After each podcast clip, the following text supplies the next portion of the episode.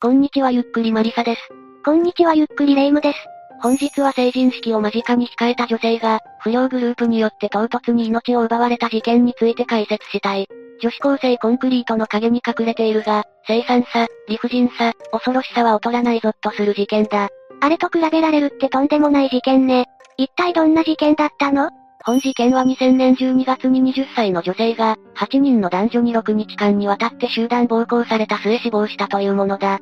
しかも、死体は灯油で焼かれて山中に遺棄されるなど、殺害後も悪質なものなんだが、そもそもの動機はこのグループの一人の女の逆恨みという、なんとも納得しがたい始まりだったんだ。逆恨み？いや、どういうこと？殺すほどの逆恨みって何？実際のところ何かあったんじゃないの？本当に何もしていない、ただ単にこの女の人格面に問題があった。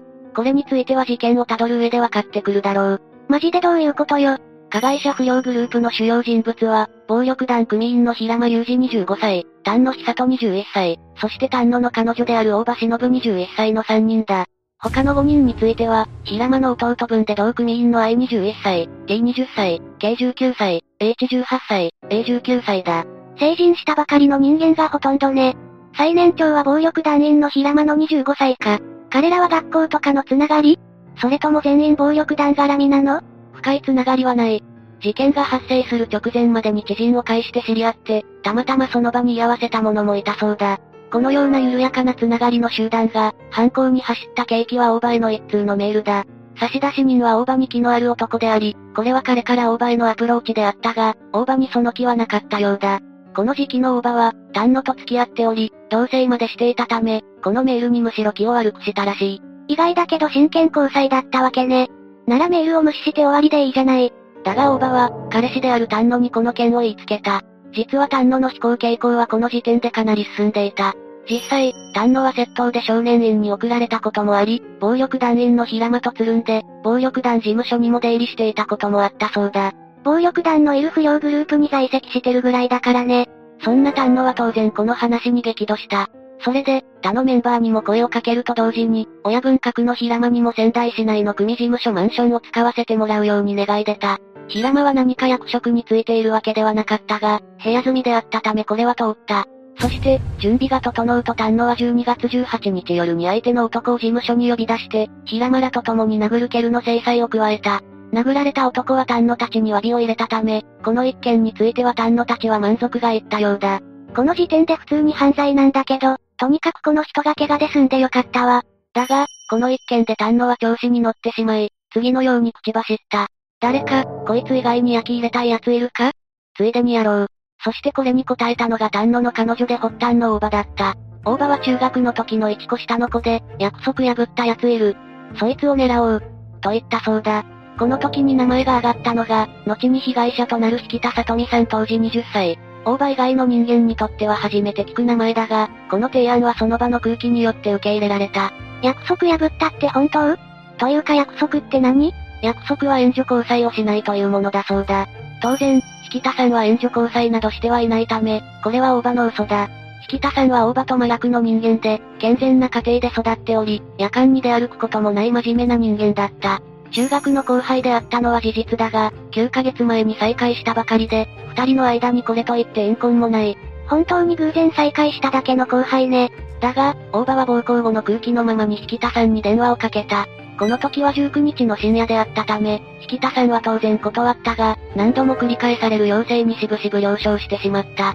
この時のやりとりを、隣の部屋にいた引田さんの妹が聞いていたそうだが、本当に嫌そうな様子であったようだ。中学時代に再会して友情が復活したというわけでもなかったの？大場は中学時代に付き合いはなかった感じ？大場は中学時代から飛行傾向があり、そのまま高校を中退、窃盗とやりたい放題の人間だった。引田さんの友人に二人の付き合いが広まっていなかったことから、引田さんが単に付きまとわれていた可能性が高い。全然タイプが違うものね。中学の時も仲が良くないのなら、本当に友達ではなかったのかしら？でもならなんで大場はこの時に引田さんの名前を出したのかしら？一切不明だ。想像ではあるが、下に見ている相手から避けられているのを不愉快に思ったのかもしれない。意味不明な上下関係をそのまま持ち越していたのかしら？とにかく、引田さんは大場の誘いに乗ってしまい、翌19日の早朝午前4時に家を出て、迎えに来た丹野と大場の車に乗り込んだ。そして、そのまま先ほどまでリンチが行われ、顔を張らせた男が正座している暴力団事務所へと連れ込まれた。まだ男の人もいたのね。あまりの光景に凍りついた引田さんに対し、大場は態度を表変させ、男同様の正座を要求したそうだ。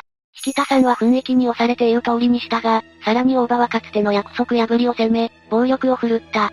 そして、丹野や平間や愛か他のメンバーも暴行に加担、無抵抗の彼女を殴りつけたそうだ。特に親分格の平間などは引田さんを非常階段から落とそうとすらしたそうだ。大場のそうだけど、平間がヤバすぎるんだけど、丹野が前科持ちというのは聞いたけど、平間も傷害致死の前科はありそうだわ。いや、平間は組の中では下っ端、端的に言えば小物で、グループ外ではヤクザだけど大したことない奴と陰口を叩かれていた程度だったようだ。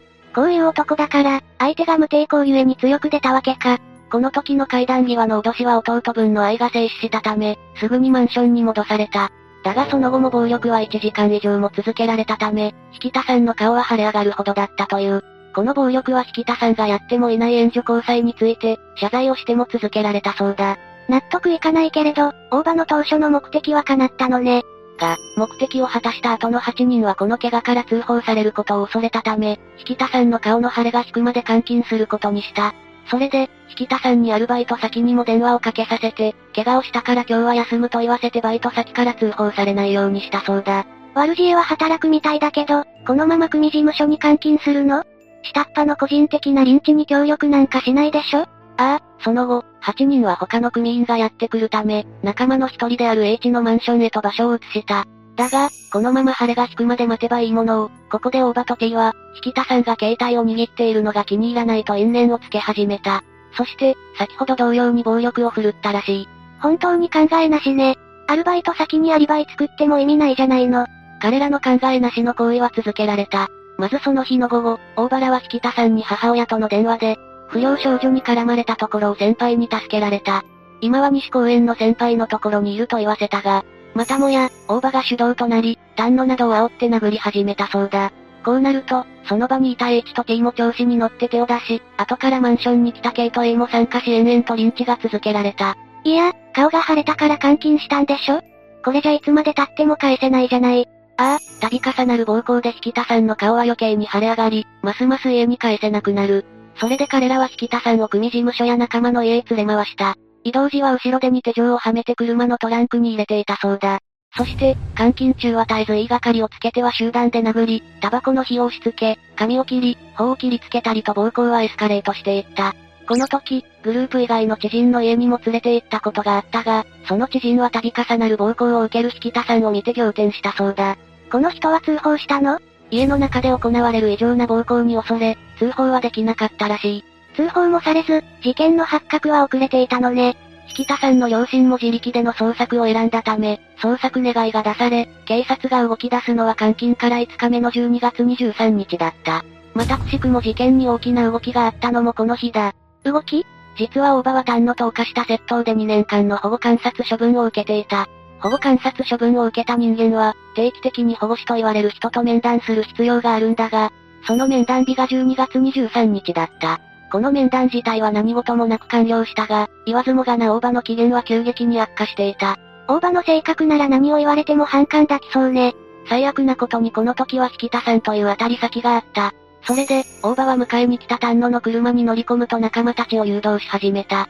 さっき警察が来ててさ、お前人監禁して殴ってるだろ？って逮捕状見せられたから逃げてきた。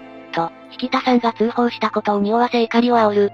さらに午後17時に引田さんを監禁している組事務所にやってきては、平間にも逮捕状が出ていると平然と嘘をついたそうだ。捜索願いが出てるから、いつかは平間たちに繋がってもおかしくないけれどこれは早すぎるわ。さすがに信じないでしょ？いや、平間たちは引田さんが事務所の電話で通報したと決めつけ、暴行を再開した。この17時に始まった暴行は日をまたぎ、翌24日の午前8時になっても続いたようだ。この時、風俗店で働くことへの誓約書や、借用書なども脅しつけて記載させている。彼らの暴行は全力での殴打のほか、フライパン、木刀などを使って手加減なしで行われ、引田さんは殺してくれと懇願さえしたそうだ。6日間エスカレートする暴力にさらされて心が折れてしまったのね。そして、その最後の暴行から数時間後の午後3時、引田さんの様子がおかしいことに平間が気づき、他のメンバーを集めた。この時引田さんはピクリとも動かず、鼻の上にティッシュペーパーを置いても反応がなかったんだ。とうとう命を奪われたのか。この日は引田さんが楽しみにしていた成人式の晴れ着を受け取る日であったそうだ。最悪だわ。だが、平間たちは一切反省も焦りもしなかったようだ。平間はそのまま仕様で事務所を後にし、丹野と大場も引田さんの死体を残したまま外出して、ゲーム機を買ってきた。そして、平間を除く7人はそのゲーム機に興じ、その間に引田さんの死体にサングラスをかけるなどして笑い合っていたらしい。なんだこいつら。彼らが遺体のことについて話し合い出したのは、午後10時に平間が戻った後だ。薬品で溶かすとか海に捨てるとかの意見が出たが、結局、事務所のあるマンション近くの山の中で燃やそうということになった。それで、男たち5人は車2台に分乗して引田さんの死体を積んでその山に向かった。遺体処理は当初の予定通り、途中で購入した灯油を遺体にかけて、火をつけたそうだが、思う通りに焼却とはいかなかった。しばらく遺体をもてあそんだ平間たちだったが、痺れを切らし、焼け焦げた死体を引きずって斜面から投げ落としたんだ。とにかく雑だし、これでバレないとでも考えていたのかしら。雪が降るので春までは問題ないという認識だったようだ。ちなみに事務所に残った女性陣は、飛び散った結婚の拭き取りなどを行っていたが、発端の大場は寝転がって手伝うこともなかったらしい。何が何でも大場だけは逮捕してほしいわね。というかこの集団がヤバすぎるから、野放しにしてほしくないわ。確かに彼らは風が外れたのかやりたい放題だった。21日、監禁していた引田さんを車のトランクに入れて知人宅に向かう途中、立ち寄ったコンビニで商品を万引き。その店で、グループの女に声をかけた男性二人に対して、集団暴行してカツアゲ。また同日の夜に、別の男性に因縁をつけてさらにカツアゲをしている。息をするように犯罪を繰り返しているんだけど、22日にも彼らの犯行は続いている。この日は平間と愛の所属する暴力団の忘年会であり、組員に紹介するため丹野時計、H も平間に連れられて参加したそうだ。この帰り道にも、平間以外の4人は通行人を殴って現金を脅し取っていたそうだ。また引田さん駅後の12月31日、今度は平間と丹野をはじめとした男たち5人が仙台市内で男性5人を暴行、カツアゲしている。こいつら暴力団すら務まらないと思うんだけど、というか2000年の仙台ってこんなのが野放しになるくらい治安悪いのいや、さすがに野放しにはしておかなかった。この時に K が現行犯逮捕され、年が明けた1月には平間、愛、丹野及び H も逮捕された。この頃には、警察は大場と引田さんの関係を突き止めており、平間たちのグループにもたどり着いていた。そこで、交流中の平間たちを問い詰めたところ、主犯格の平間があっさりと死体を焼いて捨てたことを供述したんだ。は？平間？古文の愛とかじゃなくて？自分の刑を軽くしようと、真っ先に供述した。ただこの時の供述は事務所で女が死んでいたので、処理に困って燃やして捨てた。とあくまで自分の殺害関与はごまかしたようだ。遺体損壊、息だけを認めて殺害は古文になすりつけたのね。その後、平間を同行させて山を捜索したところ、供述通り白骨化した死体を発見。両親から引田さんが生まれた時のへその緒を取り寄せて鑑定した結果、その死体は引田さんの変わり果てた姿だと断定された。また、平間は続けて、仲間の大場が連れてきた女を皆で暴行して死なせたと白状し、2月5日には大場を逮捕。残りの T と A も逮捕され、8人全員が逮捕と相なった。平間は他の人間になすりつけたけど、実態はこの時に暴かれたということでいいの？ああ、平間と大場以外の他のメンバーは全て犯行を自供して明らかになった。まあ、肝心の大場だけは最後まで否認し続けていたそうだ。大場はもういいわ。それで裁判はどうなったの？裁判だが、初公判は2001年5月より開かれた。犯行内容についてはほぼ自供されていたので、目立った争いはなく以下の通り判決が下った。この時仙台地裁は類を見ない非人道的行為と糾弾したそうだ。被告たちも控訴しなかったために以下の通り刑が確定している。え？軽くない？未成年は女子高生コンクリートの時の前例もあるから、今はいいけれど平間とか成人組がこれなの？当時ではこれが限界であったようだ。ただし北さんの両親は、大場と丹野に対して約1億円の損害賠償を求めて仙台地裁に提訴している。これについては7600万円の解決金の支払いと、両親への心からの謝罪を条件に和解が結ばれた。心からの謝罪したの？謝罪はあったが丹野は泣くばかり、大場は他人事という風ではあったようだ。ここまで行くと平間、丹野以上に大場が怖いわ。一旦事件については異常だ。2000年の事件ということは彼らは全員出所しているのよね。構成は果たされたのかしら？何度も話が出てきた女子高生コンクリート事件の犯人が、再逮捕されたりした一件を思うとどうだろうか。再逮捕のニュースも出てきていないから、再犯はないと思うんだが。とにかく更生を願うほかないわね。最後になりますが被害に遭われた方に哀悼の意を表します。最後までご視聴ありがとうございました。